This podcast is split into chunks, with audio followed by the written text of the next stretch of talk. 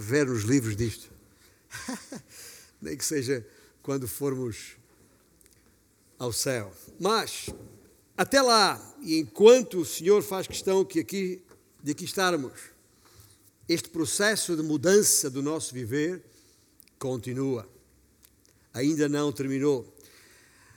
Às vezes ficamos a pensar, ah, pá, porquê é que, porquê é que há tanta gente que não quer nem saber?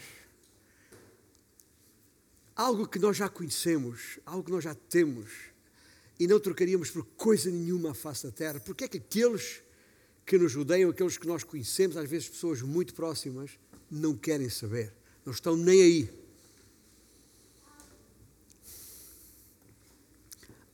Será que as pessoas gostam de. As pessoas gostam de estar sós, na sua? Não parece.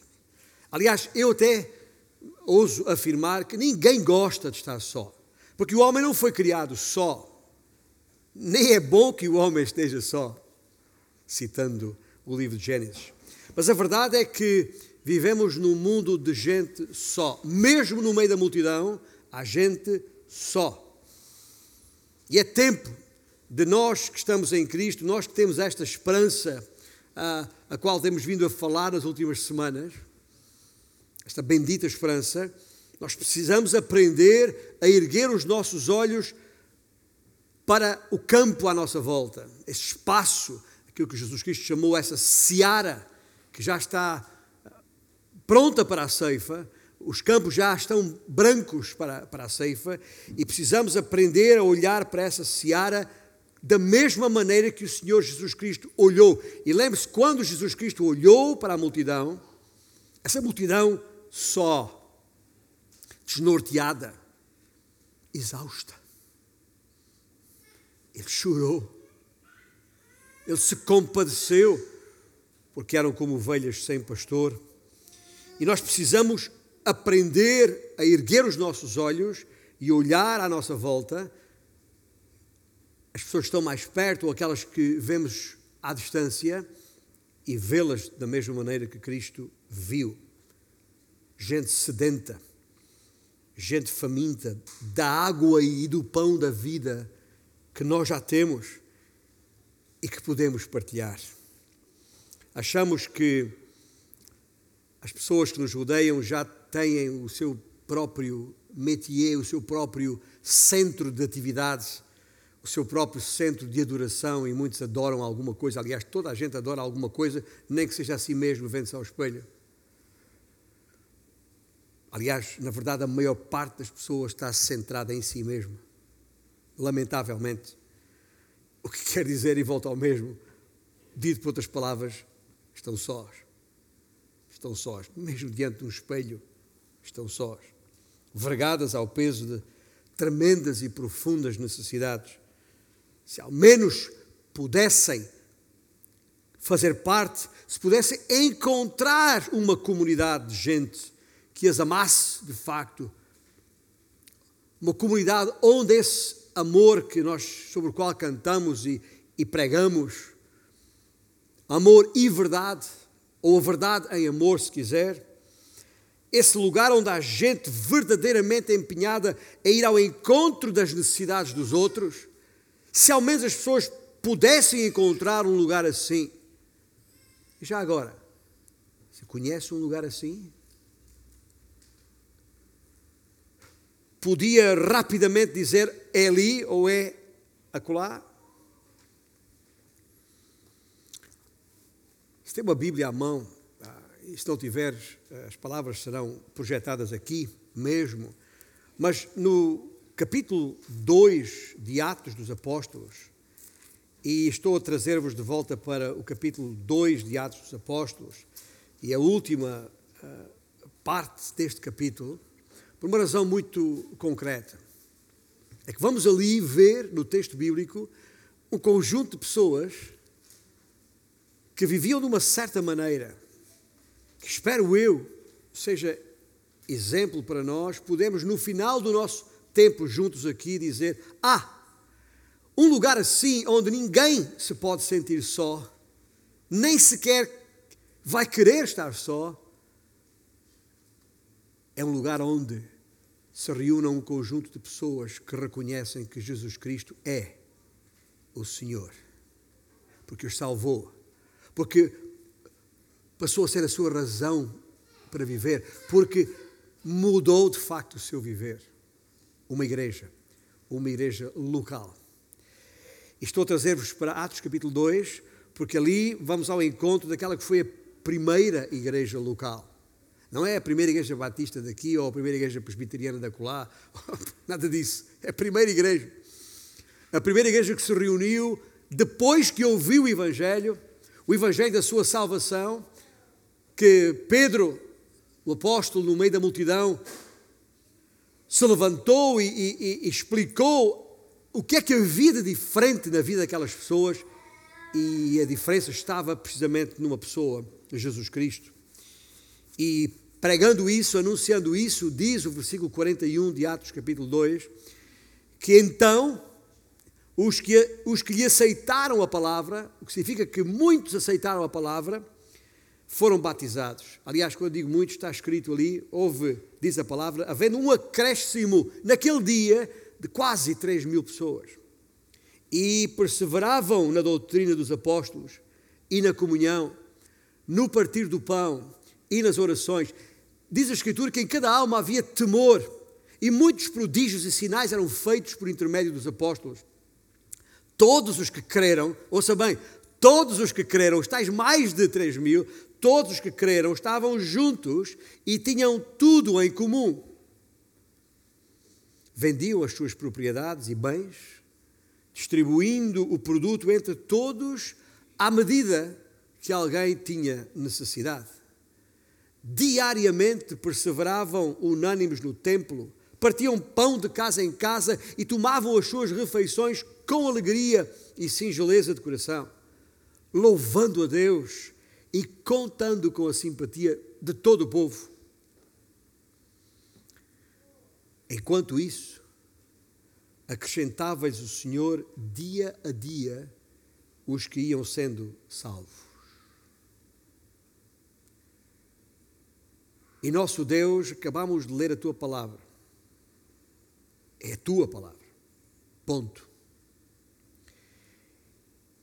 E só queremos que o teu Santo Espírito nos ajude a entender as coisas exatamente como tu as expuseste. Porque aí valerá a pena, com certeza, vindo de ti é bom, as nossas vidas serão abençoadas, mas abre o nosso entendimento para entendermos exatamente como está escrito. E isso nós pedimos em nome de Jesus. O que temos aqui nestes versículos que lemos é um vislumbre, se quiser, é apenas um. Uf, como um clipe, hoje a palavra clipe está muito mais na, na moda, né?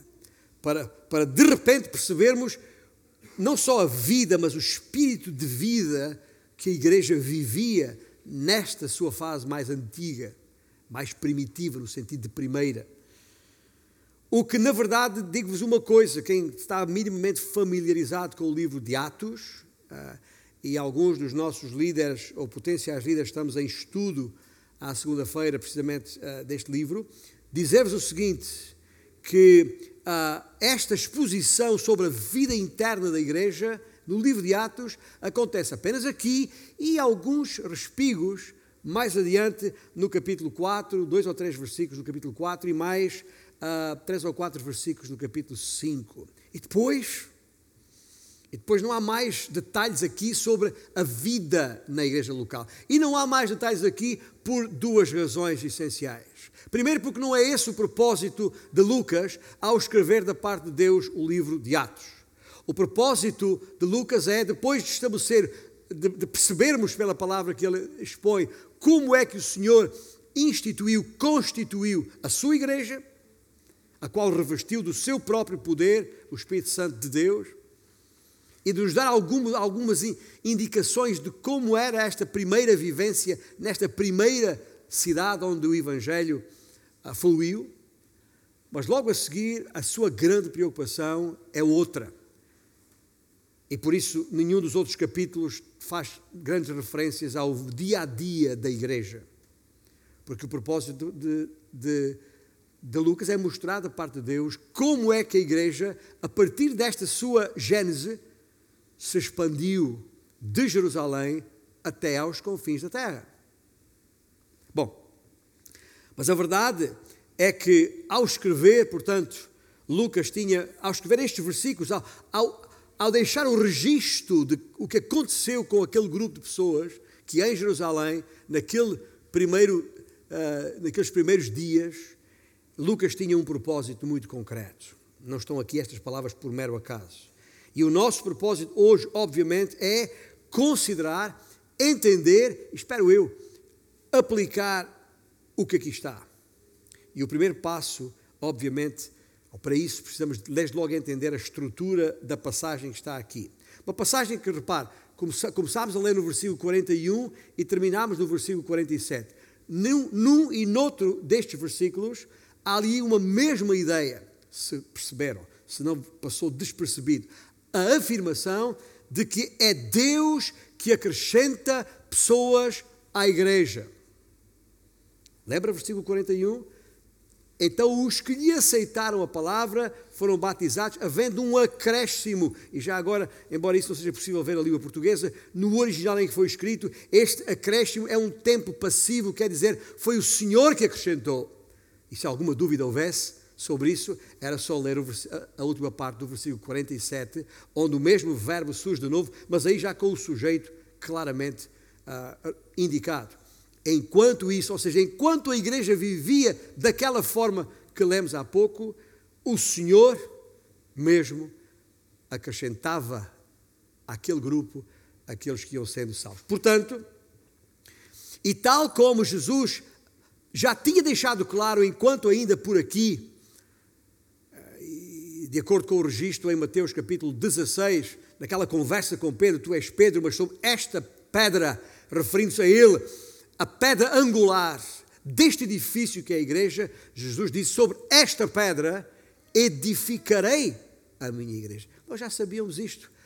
A, a construção, edificação no sentido de construção, de pedra sobre pedra, aquilo que o apóstolo Pedro chama de pedras vivas, que somos cada um de nós que fomos acrescentados a este edifício, fomos acrescentados pelo próprio Senhor, porque é Ele que edifica a igreja. E diante disto, diante deste facto, nós temos que verificar, desde logo, que é Ele que, portanto, que chama as pessoas à sua igreja. É só ler o versículo 39, nós não lemos há pouco, mas não precisamos eh, sequer eh, eh, verificar, mas logo no versículo 39, que eu tenho aqui aberto e, e, e, e posso, e posso ler rapidamente. Um, pois para vós outros é a promessa para vossos filhos e para todos os que ainda estão longe, isto é, para quantos o Senhor nosso Deus chamar.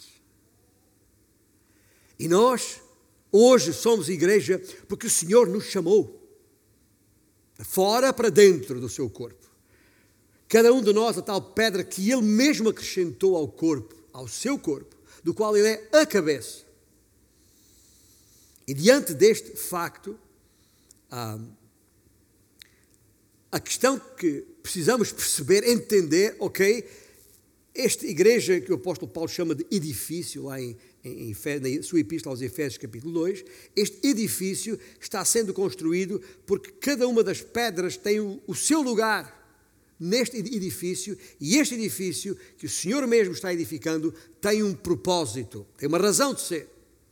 E a razão de ser, gente, não é outra. Ainda há pouco na escola dominical estávamos a referir isto. A igreja, este corpo que tem a sua expressão em cada localidade, em cada esquina deste mundo, como esta, estamos aqui na esquina da, da Rua Godinho de Faria com a Rua de Saimelo, aqui mesmo, onde nos reunimos para nos fortalecermos temos a responsabilidade de, uma vez fortalecidos, uma vez ensinados, uma vez tendo a compreensão das Escrituras e da razão por que fomos chamados, então sair ao encontro dessa multidão perdida, exausta, desnorteada, faminta, como cantámos há pouco, só para lhes transmitir aquela que é a vontade do nosso Deus. E qual é a vontade do nosso Deus? é que todos os homens que, por causa do pecado, estão dele separados, tenham a oportunidade de ser com ele reconciliados. Esse é o nosso trabalho, esse é o nosso ministério. A razão por que nos juntamos, ah, porque nos exortamos uns aos outros, porque nos repreendemos uns aos outros, porque nos ensinamos uns aos outros, porque nos encorajamos uns aos outros, porque oramos uns pelos outros, porque fazemos questão de estar uns com os outros, é para que estejamos nas melhores condições possíveis para transmitir que só em Jesus Cristo, esse que é a razão do nosso viver, esse que nos chamou das trevas para a sua maravilhosa luz, para anunciar a todos os, aqueles à nossa volta as virtudes dele, não as nossas, em nós mesmos não temos nada, somos coisa nenhuma, somos pecadores, salvos pela sua graça, mas salvos não simplesmente para, para passarmos do inferno para o céu, para com quem tem um passaporte ou um certificado, agora está muito em voga a palavra certificado, que nos dá acesso ao céu. Não! É verdade que estamos certificados uma vez em Cristo Jesus, por causa do precioso sangue que Ele verteu naquela cruz, onde tomou o meu lugar, o teu lugar, para que nós não tivéssemos que morrer, porque Ele morreu em nosso lugar. E o sangue que Ele verteu é suficiente para resolver o problema que nos separa de Deus, que é o pecado. Aí é que está. Porque se eu ao ouvir isto, que é afinal o Evangelho de Jesus Cristo, afinal a, a, a, a, mensagem da salvação que Deus oferece a todos, a essa multidão que nos rodeia, a começar com esta que está aqui nesta sala. Esta salvação que Ele oferece só é possível em Cristo Jesus, naquela cruz. E todo aquele que olhar para aquela cruz e pela fé perceber que aquele que foi crucificado é na verdade o Senhor Deus, que se fez homem, e se fez homem para substituir-nos enquanto homens naquela cruz e deu ali a sua vida, morreu porque o salário do pecado é a morte, porque eh, na justiça do nosso Deus é a morte que resolve o problema do pecado e Cristo morreu para que nós pudéssemos viver. E todo aquele que olhar para a cruz e perceber isto, reconhecer que essa é a razão por que Cristo veio, e reconhecer que Ele é o Salvador, não pode fazer de outra forma, uma vez convencido pelo Espírito de Deus, porque é o Espírito de Deus que convence, é o próprio Deus que acrescenta, convencido disso, se prostrar aos seus pés, como cantamos há pouco, e dizer: Senhor meu e Deus meu, olhando para aquela cruz. E é todo aquele que confessar que Jesus Cristo é o Senhor é salvo. A palavra de Deus diz: O Senhor o salva colocando nele o seu Santo Espírito. E acrescenta-o, ou acrescenta-a à igreja. E este corpo de pessoas que está aqui em Jerusalém, nestas circunstâncias, ouviram o Evangelho, ouviram a palavra da verdade e creram em Jesus e foram por isso acrescentados. E a partir do momento em que são acrescentados, eles precisam de, de tudo fazer para que esta mesma mensagem de salvação que eles um dia, naquele dia, aceitaram, pudesse ser conhecida por todos à sua volta e mais o Senhor pudesse acrescentar a este seu corpo a sua igreja. E é isso que está aqui nestes versículos, entre o versículo 41 e o versículo 47. E o que é que está ali? Quatro coisas, quatro elementos nos quais eles igreja, perseveravam. E por isso estamos a falar numa questão de perseverança. Numa questão de perseverança.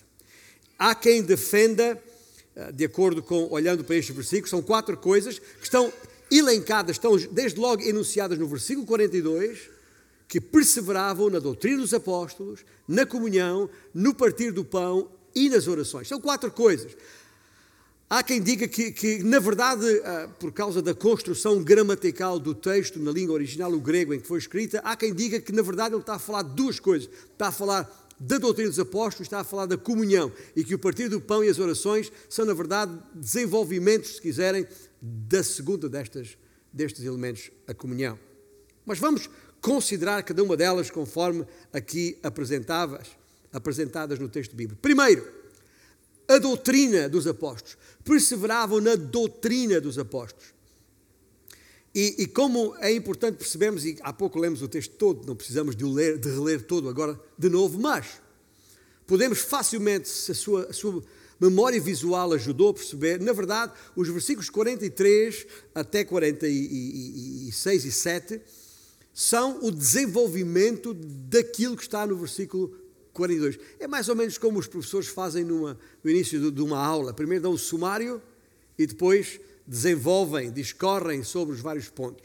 É um bocado isso que está aqui. Porque basta depois ler o versículo 43 para perceber o que é que isto quer dizer. Porque diz que em cada alma havia temor. E muitos prodígios e sinais eram feitos por intermédio dos apóstolos. Os apóstolos são aqui mencionados, como aliás são mencionados no versículo 42, mas neste versículo 43 já não há uma referência aos seus ensinos, mas apenas àquilo, aos prodígios e sinais que eles faziam, ah, ah, ah, ou que o Senhor fazia por intermédio deles, e assim mesmo é melhor dizer isto, porque a referência aqui tem a ver com os seus milagres, tem a ver com o temor e a admiração que havia na alma dos crentes. Mas este temor que era visível aqui, ah, às vezes tenho, tenho algumas dúvidas quando olho para esta palavra na nossa língua, não é? Porque também no, no original o grego a palavra é a palavra phobos, de onde vem a nossa palavra fobia, o, o, o que implica medo, não é? Ah, hum, havia medo, havia medo, escuta, havia medo, mas que medo era este? Se, se, se perceberem logo no, no versículo 37, depois que Pedro uh, pregou e, uh, uh, e as pessoas viram o que estava a acontecer, a reação foi: meus irmãos, que faremos? As pessoas ficam sem saber o que fazer. Mas é aí que a palavra de Deus orienta. Mas aquele, aquele, aquele verbo que está no versículo 37 diz: compungiu-se-lhes o coração. Houve ali um uma tremideira. Eu, em, em linguagem popular, diria: tremeram que nem varas verdes. Esta, esta situação diante do poder de Deus, de transformar vidas e dos milagres que se seguiram para demonstrar que aquilo que os profetas haviam falado, desde logo Joel, que é citado aqui, não era mera conversa, que de facto sinais e prodígios se seguiriam a, a, a, a manifestação do poder de Deus na vida de pessoas e através de pessoas. E já agora, numa nota que não é de rodapé, eh, num parênteses, eh, é preciso dizer isto. Há quem diga que o Senhor já não se manifesta hoje, nos nossos dias, através de sinais e prodígios. Há quem diga, eu não subscrevo.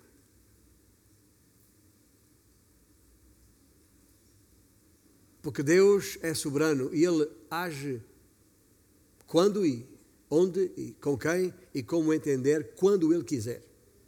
E não sou eu que posso dizer que sinais como uh, curas e línguas e outros prodígios, outros sinais, já não é para os nossos dias. É verdade posso constatar, a começar na minha própria vida, que não foi preciso nenhum prodígio, nenhum sinal, nenhuma língua sequer para que Ele me salvasse. O que significa que isso não é condição para ser salvo. O que significa que eu não preciso falar em outras línguas para ter o Espírito Santo, porque nunca falei em outras línguas, senão línguas conhecidas, como o inglês, o francês, o castelhano, uh, uh, e até sou capaz de dizer algumas palavras lá nos dialetos do, povo em, Moçambique, por onde ando, mas isso não tem nada a ver com uh, línguas estranhas que, desconhecidas. Tá Nunca falei. E não tenho que falar, não há nada no texto bíblico que demonstre que eu preciso falar em outras línguas para comprovar que o Espírito Santo está em mim. E esse tipo de falácias é tão falácia como falácia é dizer que Deus hoje não se pode manifestar dessa maneira. Mas quem sou eu para dizer como é que Deus se pode manifestar ou não?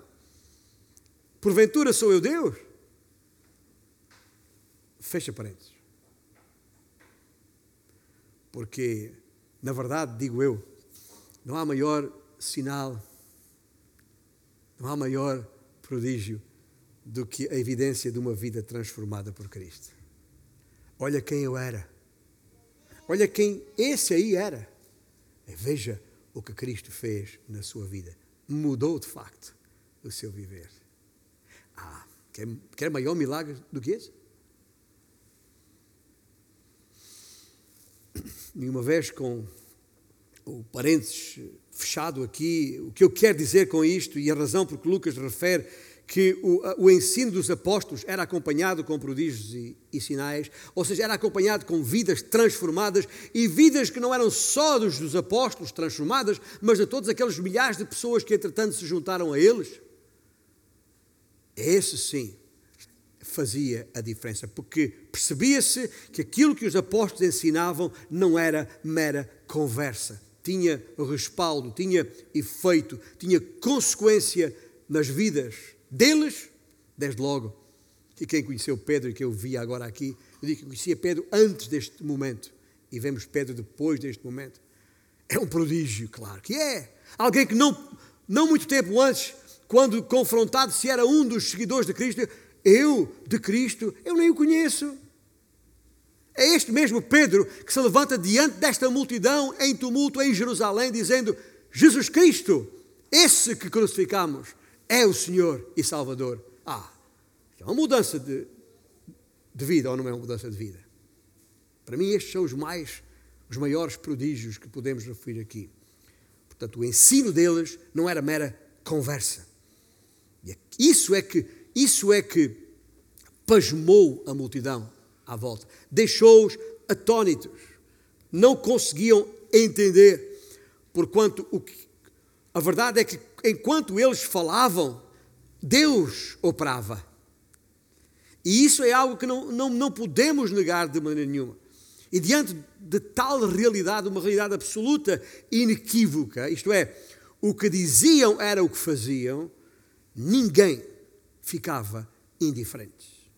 Portanto, a doutrina dos apóstolos em que a igreja perseverava era de facto num contexto de prodígios e sinais e não a volta a dar. Mas, entretanto, era a doutrina dos apóstolos. A palavra, ou seja, o ensino dos apóstolos. Ou seja, a didaquê que Jesus lhes entregou. Lembra-se? Daquilo que ele mandou os seus discípulos, a começar pelos apóstolos, mas não só os apóstolos, porque quando estamos em Atos capítulo 1, estão muito. Aliás, ainda mesmo em Lucas, ah, o Evangelho de Lucas, capítulo 24, na parte final do, do livro, que é o primeiro livro de Lucas, na verdade, Atos é o segundo livro de Lucas, é possível perceber que uh, aqueles que estavam reunidos, aqueles que, que, que já eram crentes em Jesus Cristo, não eram apenas os onze, subtraído que estava Judas Iscariote. Eram mais, eram muitos mais. E a todos o Senhor disse que teriam que ir e fazer discípulos, batizando-os em nome do Pai, do Filho e do Espírito Santo e ensinando-os, ensinando-os a guardar tudo aquilo que eu, Jesus, vos mandei. É este ensino que é a doutrina dos apóstolos, na qual nós estamos sendo ensinados até aos dias de hoje aquilo que, da minha parte, enquanto pastor desta igreja e outros mestres que a igreja tem, fazemos é transmitir a doutrina dos apóstolos, o ensino dos apóstolos. E isso vamos continuar a perseverar neste sentido. Há uma segunda, há uma segunda, há um segundo elemento aqui a perseverar. É a comunhão. Ou seja, a, a, a, a palavra koinonia nós conhecemos a palavra, usamos muito esta palavra, às vezes usamos-la sem saber o que ela quer dizer. Muitas vezes usada a tempo e fora de tempo. E perseveravam na doutrina dos apóstolos e na comunhão. Comunhão de ideias e de práticas, já agora, na mesma pelgada, como dizem alguns, do, dos apóstolos. Como eu disse, há muitas e diferentes, às vezes dispares, ideias a respeito de, do que é comunhão. E se, quando falamos de comunhão, são muitas as imagens que vêm à nossa mente. E muitas, eu diria, são até muito insípidas. Uh, tipo, uh, comunhão é, é união, é, é, estarmos juntos. E faz parte, não, não, não é de excluir. Mas o significado de comunhão que Lucas tem em mente é algo muito mais radical do que isso. A palavra comunhão, ou koinonia, tem a ver com o conceito de comum, ter algo em comum, partilhar. E este sentido de comunhão que está no versículo 42 está por demais evidente nos versículos 44 e 45. Ora, rele, releiamos aqui. Todos os que creram estavam juntos e tinham tudo em comum. Vendiam as suas propriedades e bens, distribuindo o produto entre todos à medida que alguém tinha necessidade. É que o versículo 44 refere que tinham tudo em comum. palavra comum, palavra koiná, tem a mesma raiz da palavra comunhão, koinonia. E portanto, não estamos a falar de coisas diferentes. E o ter tudo aqui em comum significa partilha de bens. A comunhão do versículo 42 quer dizer que tinham tudo, que tinham coisas em comum. E logo a seguir, Lucas vai referir o facto dos irmãos ah, também se reunirem para refeição e para oração. E é aquilo que normalmente nós designamos por comunhão, quando nos juntamos para refeição e para oração. Mas essa não é a primeira ilustração que Lucas nos deixa sobre o que é comunhão. A sua primeira ilustração tinha a ver com esta profunda ligação que havia entre eles. De tal maneira estavam ligados entre si que se um deles ah, revelava ou dava sinais de uma qualquer necessidade, seja o que fosse, logo o outro sentia que não tinha o direito de viver em prosperidade ou ter mais do que precisava quando um irmão seu não tinha o mínimo necessário para o seu viver. E isso mexia com eles.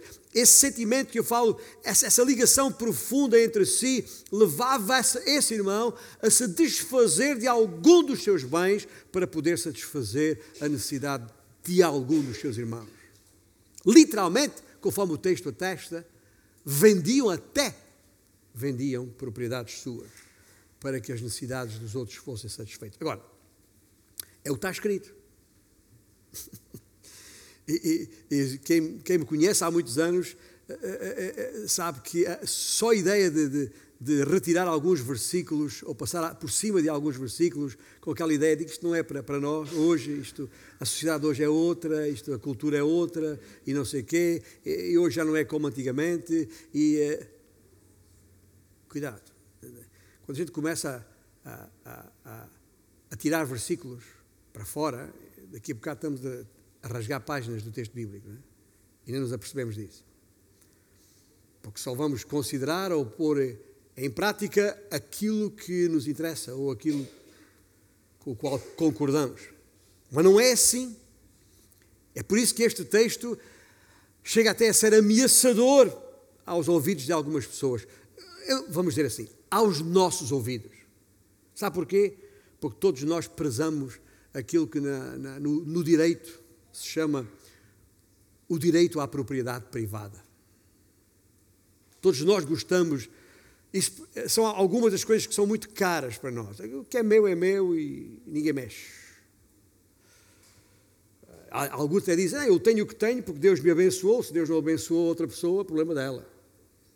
E há quem vá mais longe, dizendo que se, se, se estás em pobreza é porque não tens fé suficiente ou não estás bem com, com Deus. Como se todos aqueles que têm riquezas estivessem bem com Deus. Como se todos aqueles que têm saúde estivessem ah, bem com Deus. Ou como se alguns dos doentes não estivessem bem com Deus. Esse, é tal, essa tal mensagem que graça por aí, por muitas igrejas, graça com dois S, já agora. É outro evangelho não é o Evangelho de Jesus Cristo. Estamos a falar do Evangelho de Jesus Cristo. Portanto, o que está aqui escrito tem nada a ver com isso. O que Lucas está aqui a procurar dizer, de uma maneira muito clara, é que ah, ah, ah, os crentes à época os mesmos crentes que se sentavam à mesa uns com os outros e tomavam as refeições juntos e oravam juntos, com alegria e singeleza de coração, são palavras que estão aí, valorizavam o tempo juntos, sem dúvida. Era até precioso o tempo juntos, especialmente o das refeições. E dá até a ideia pelo texto que o faziam diariamente. Mas o que está aqui em causa, gente, é muito mais do que isso. O que está aqui em causa de vender até as suas propriedades para assistir a alguém em necessidade é, é, é algo muito mais radical, foi a palavra que eu usei há pouco, mas não tem nada de coercivo. Não se trata de nenhum decreto nem obrigação legal imposta. A venda das propriedades era algo absolutamente voluntário.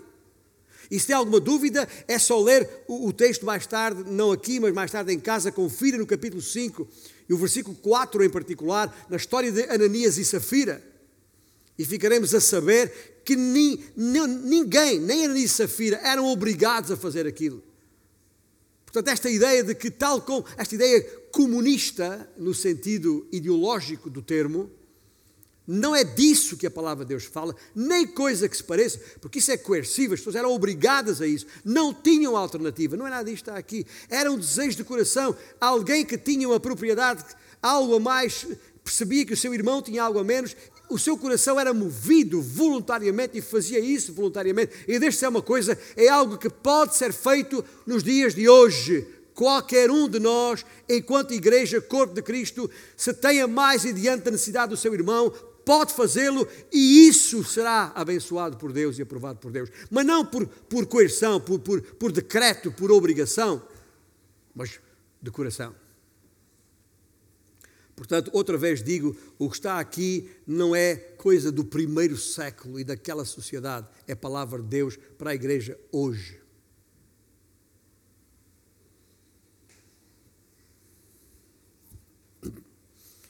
Precisamos fazer e considerar estas coisas com alguma cautela, porque é muito fácil justificar os nossos próprios estilos de vida e, e o nosso apego às coisas materiais, que não vale a pena tapar o sol com uma paneira. Temos, maneira geral, uns mais, outros menos. Ah, o que está aqui, isto que Lucas registrou aqui, esta comunhão, era de coração. E Lucas faz questão de registrar isso no texto da palavra de Deus, porque isto era louvável aos olhos de Deus era agradável aos olhos de Deus. E aqui uh, é, está um, um, está, eu acho, está, Lucas está a dar-nos uma grande lição, agora, uma grande lição sobre a maneira maravilhosa como aqueles crentes deixavam Deus decidir sobre os seus próprios bens. Se Deus falava ao coração, vai e vende isto ou aquilo porque há um irmão em necessidade, obedeciam a essa ordem do Senhor, do Espírito de Deus na sua vida. Porque não têm que o fazer, como Anísio e Safira não tinham que vender nada.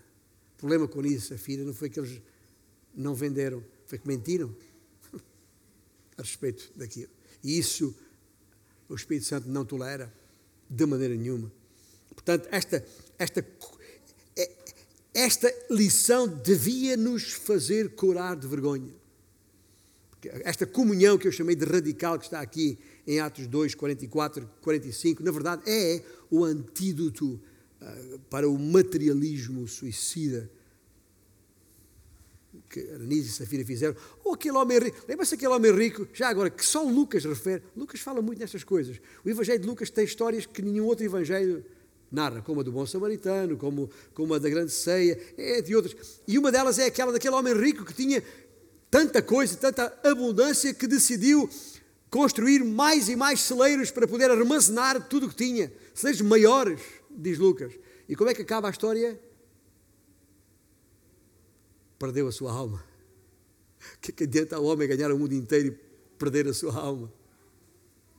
É Lucas, no seu primeiro livro, que nos traz esse exemplo e nos faz referência a isto.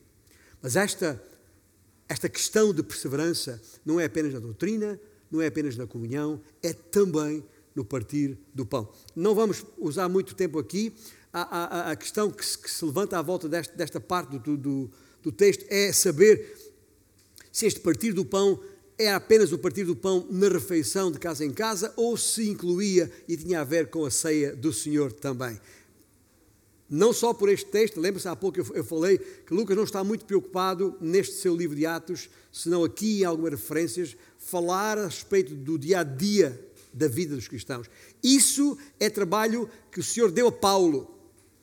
Paulo é que deu essa orientação. Aliás, o Senhor deu orientação a Paulo para que ele tornasse conhecida de todos como é que o Senhor queria que a sua casa, a igreja, funcionasse. Isso, para isso tem as epístolas e tem muita orientação aí, inclusivamente quanto à ceia do Senhor. Como Paulo diz, eu recebi do Senhor e por isso vos entrego.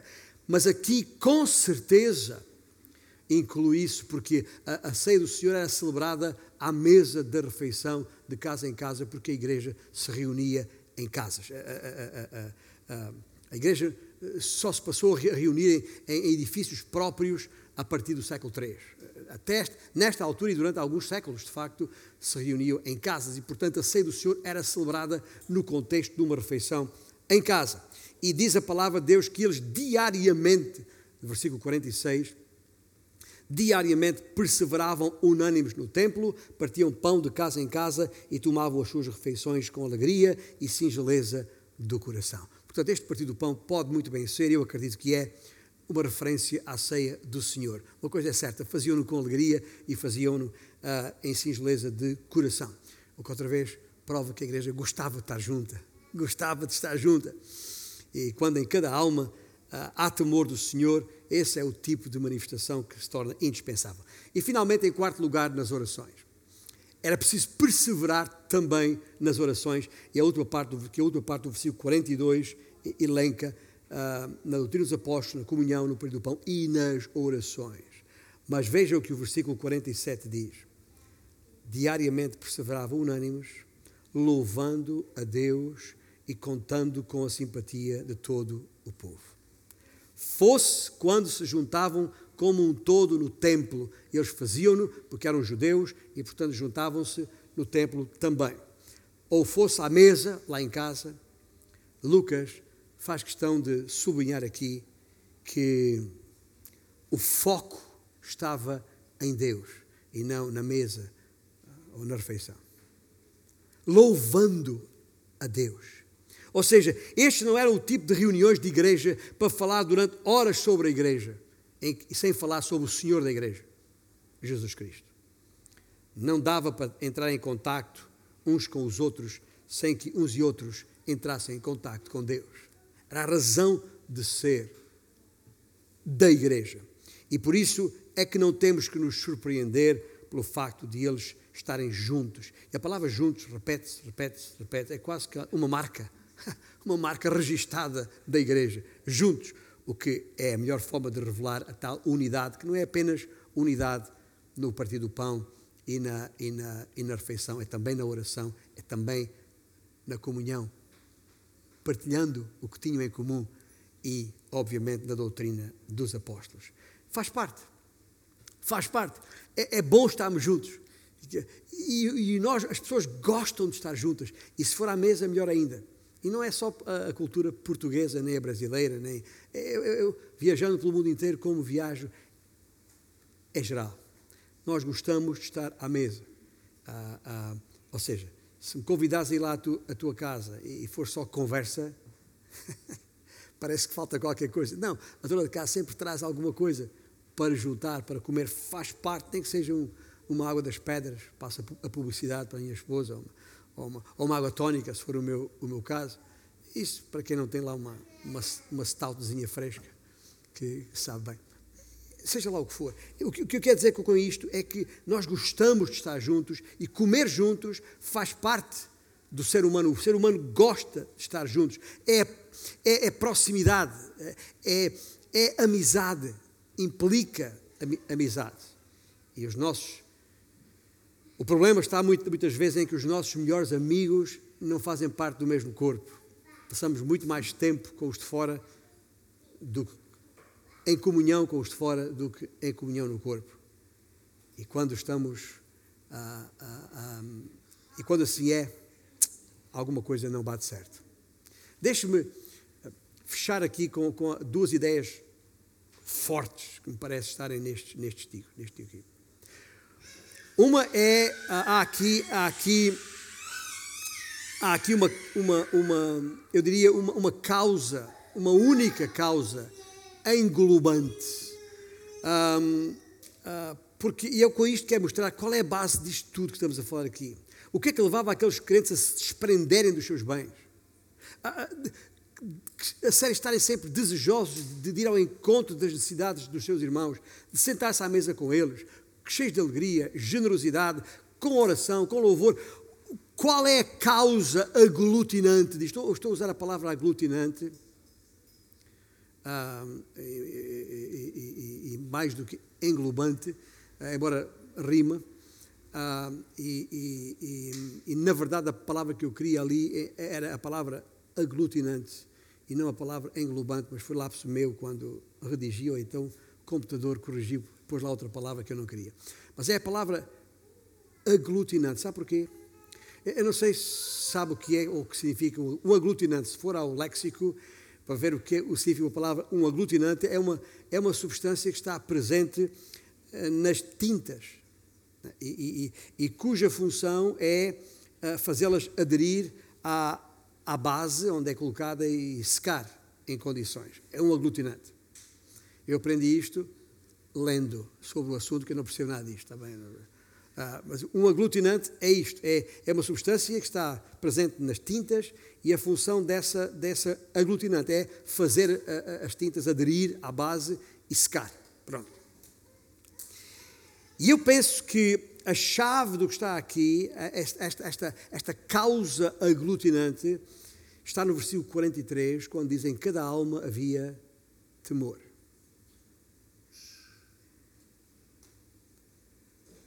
Que é um sentido uh, profundo, alegre, de tremor na presença do Deus dos apóstolos. É que com Deus não se brinca.